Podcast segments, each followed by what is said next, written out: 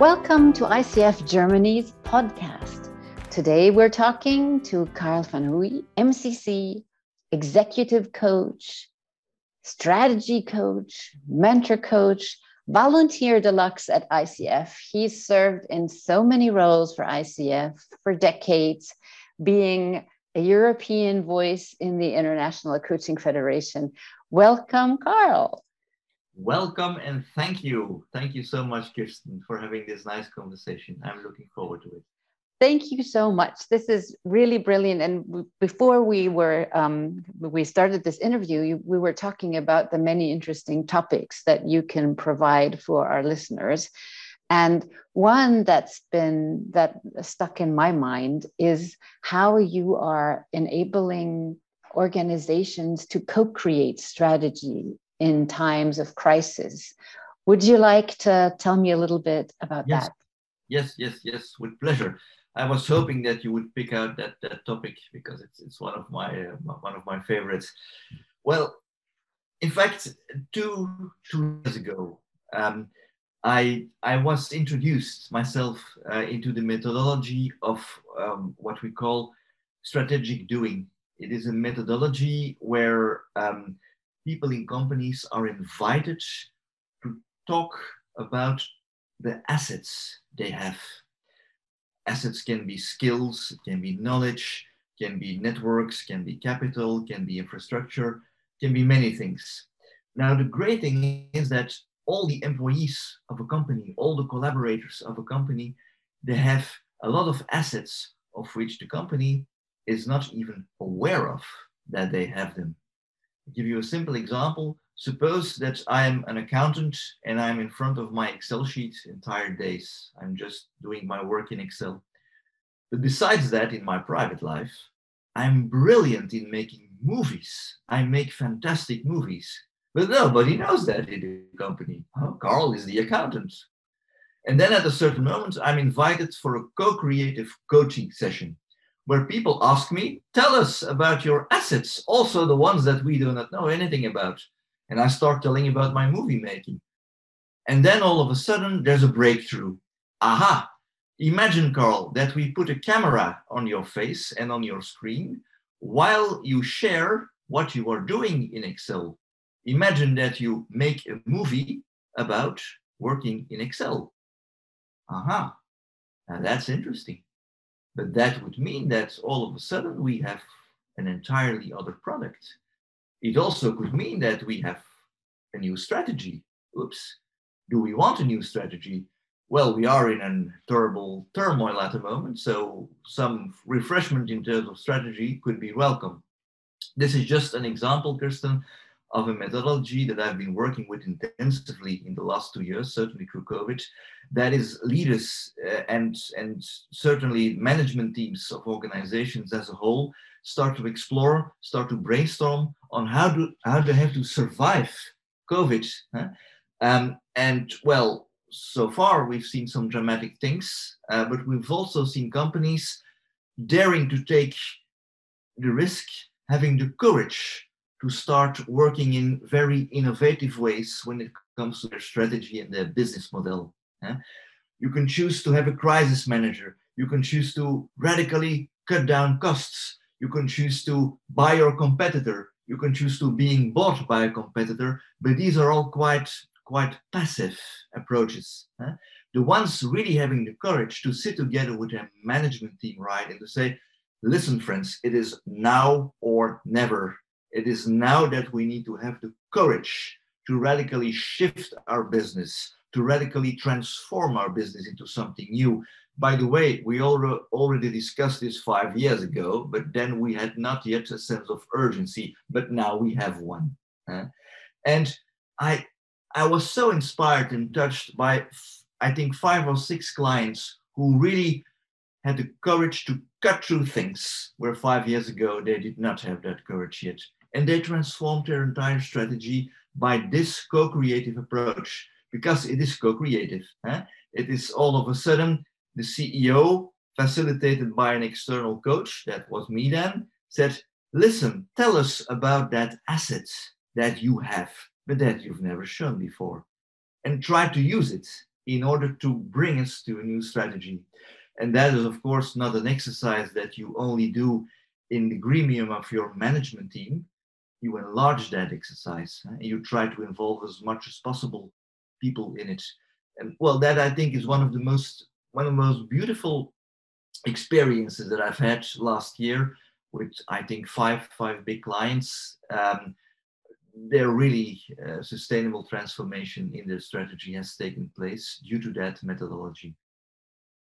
Well, that sounds very interesting. Um, I'm wondering how do you get people to open up about their assets? I mean, look, if we look at the example of Carl, the bookkeeper, he might feel a little bit ashamed about, you know, mentioning his, his private, very creative hobbies. Um, yes. How do you do that?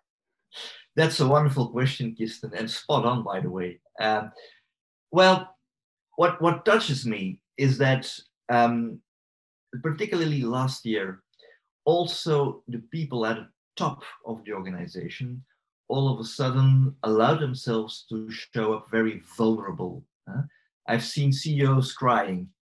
I've seen members of their of, of executive committees privately with me, but also in front of their entire team, really showing in a way they'd never shown before. Probably in fear for their health, in fear for their family, in fear for their company. I think that if there's one good thing about this crisis, that is that top leadership has dared to show itself more vulnerable. And then I come back to the to the little accountant on the working on the working landscape. If the guy in question's name, by the way, was was Wim. Wim, it was a real person, uh, the accountant.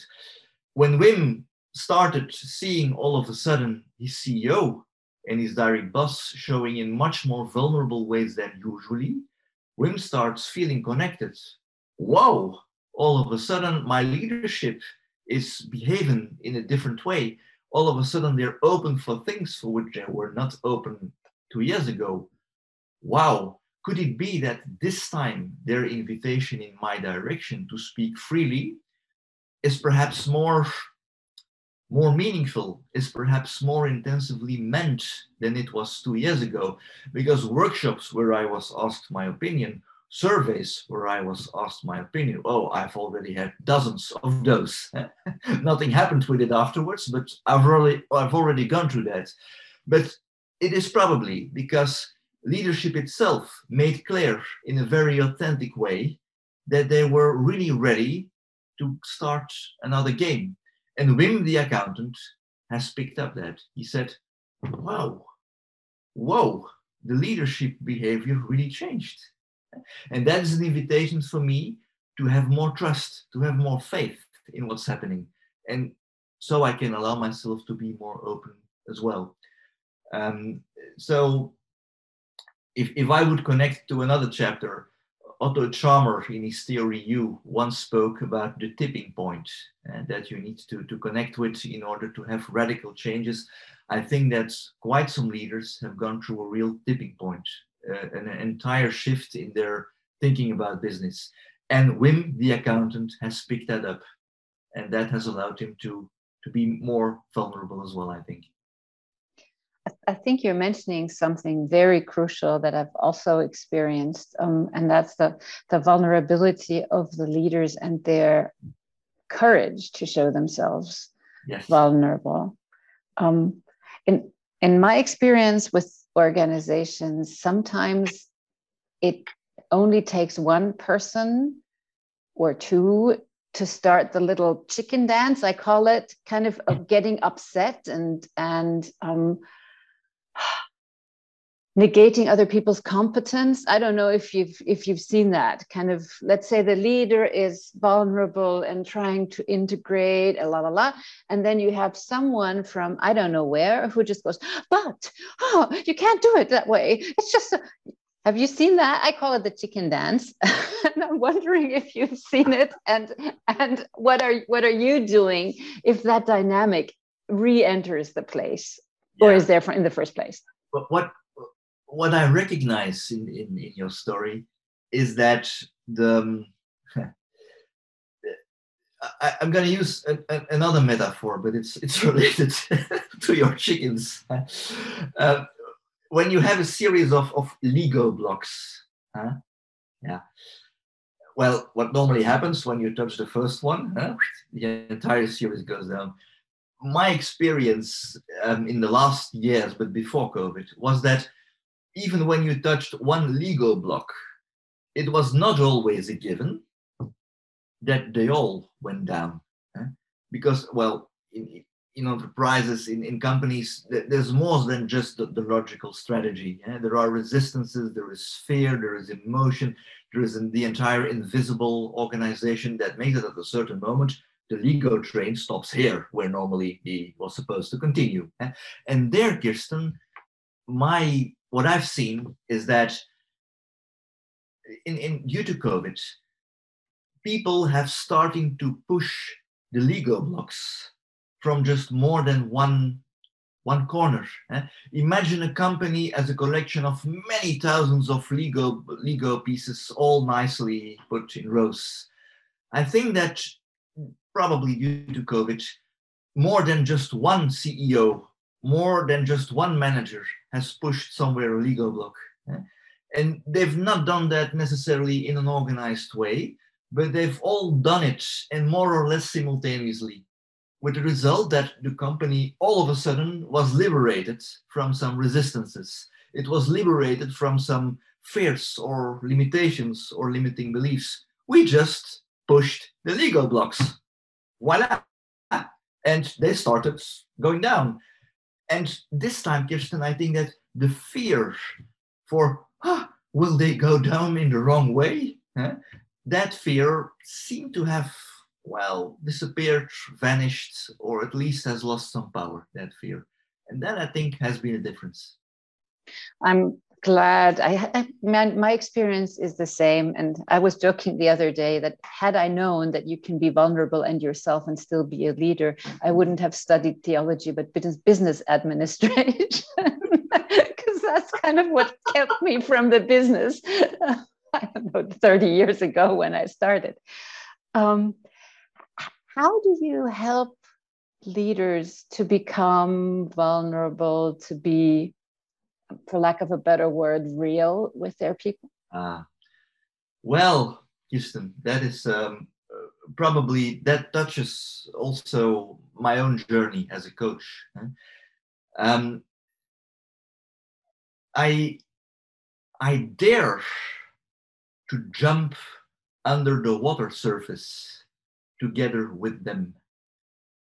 And when I see my own evolution as a coach from, from PCC to MCC over the last 10 years, I, yeah, I have become in the last two, three years myself a much more courageous coach than I was in the early years.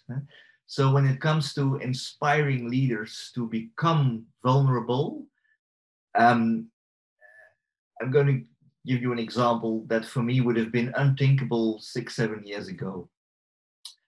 Uh, but a few months ago, I invited the CEO of a big bank here in Belgium to, to dance, to dance on a table in the middle of the room and to visualize to visualize his future life in five years the professional dimension the private dimension you can imagine kirsten that it's not something that you would do perhaps the very first session it is something that you would do when the trust and safety are 200% guaranteed well we came into a position that it was 200% guaranteed and you looked a bit surprised. Carl, uh, are you serious? Yes, I am serious.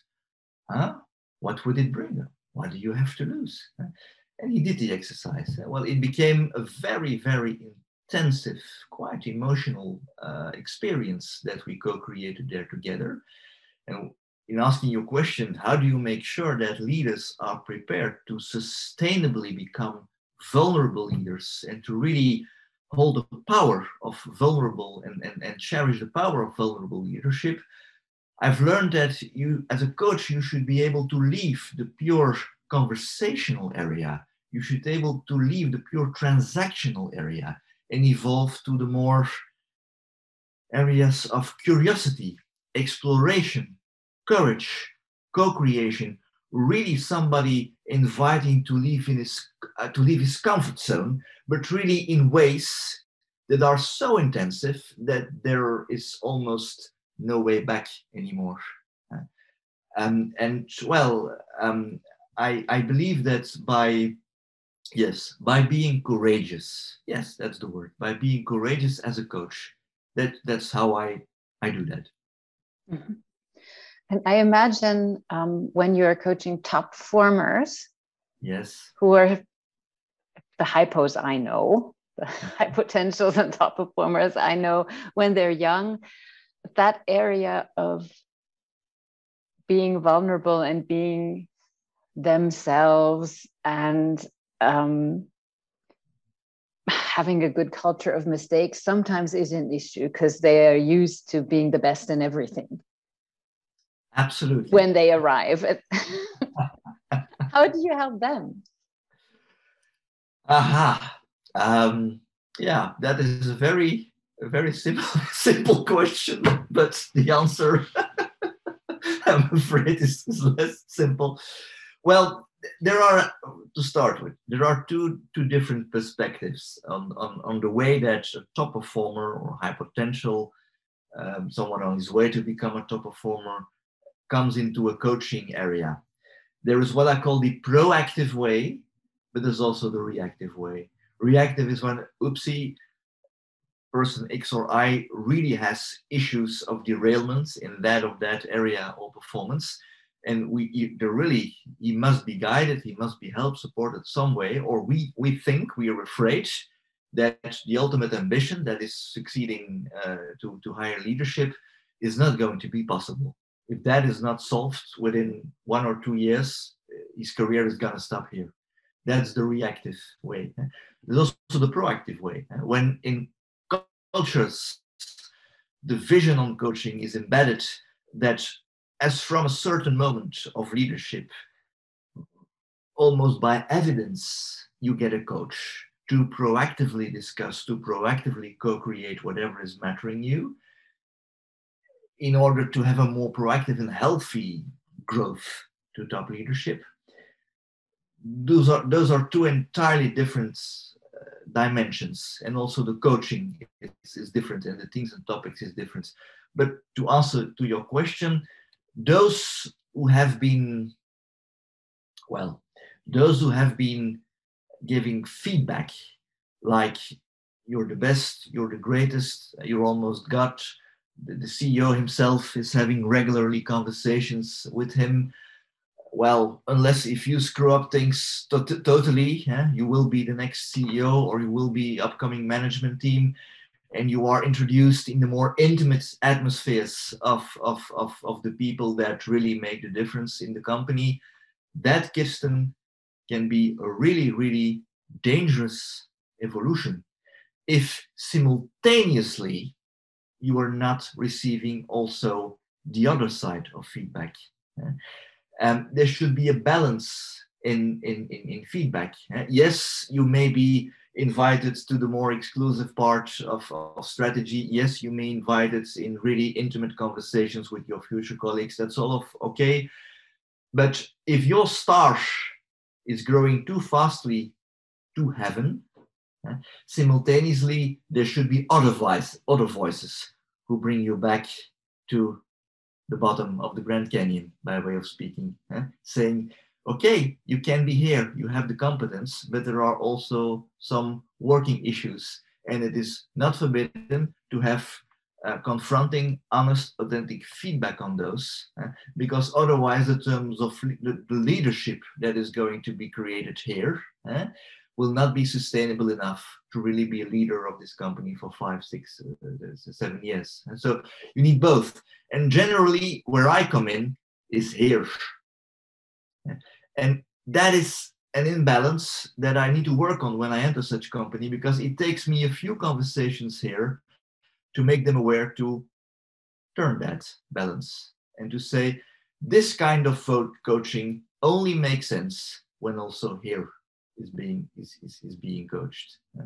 And and that is why every executive individual coaching of top performance should also be embedded embedded in a larger exercise where the culture around that person is being examined and is being uh, is, is being uh, given attention. And how do you sorry for difficult questions but how do you involve the culture? Ah that's another one. Well this may come as a, a little bit easy answer but it's not. What i've experienced is when you do that individual coaching in a really great way and when you also involve the boss the leader of the person that you are coaching the leader of the coachee and you also also do that in a in, in a great way then the culture starts to involve itself. Because before you've asked for it actively also the ceo himself it starts to get related. Aha carl so you've been coaching that person aha with those results and you, you've also had a chat with my uh, direct report aha okay what what what did you learn from that and what can i learn from it? So my experience is that when when you've been able to to to have good conversations with the coachee himself herself ideally but also with the direct stakeholders around the coachee his boss or her boss and maybe a few colleagues where you've asked some feedback from. When you when you've started working with that circle the rest of the company comes to you and starts asking and exploring and being curious what has happened there? Of course total confidentiality but you can very easily and in a very very objective way simply report eh, on, on what you've been doing and, and main, main, main progresses etc and the, the number of times that the ceo or that someone of the management team straightforwardly says carl you can coach that person, but we are absolutely not interested in knowing more about that coaching journey. I've not lived that many times yet. So it goes like a, a drop of water, a drop of water in, in falling in the, in the lake. Huh? You start with one coachee, then two, then three coachees. And when you've been partnering with an organization for a few years, you see that the culture is opening to you.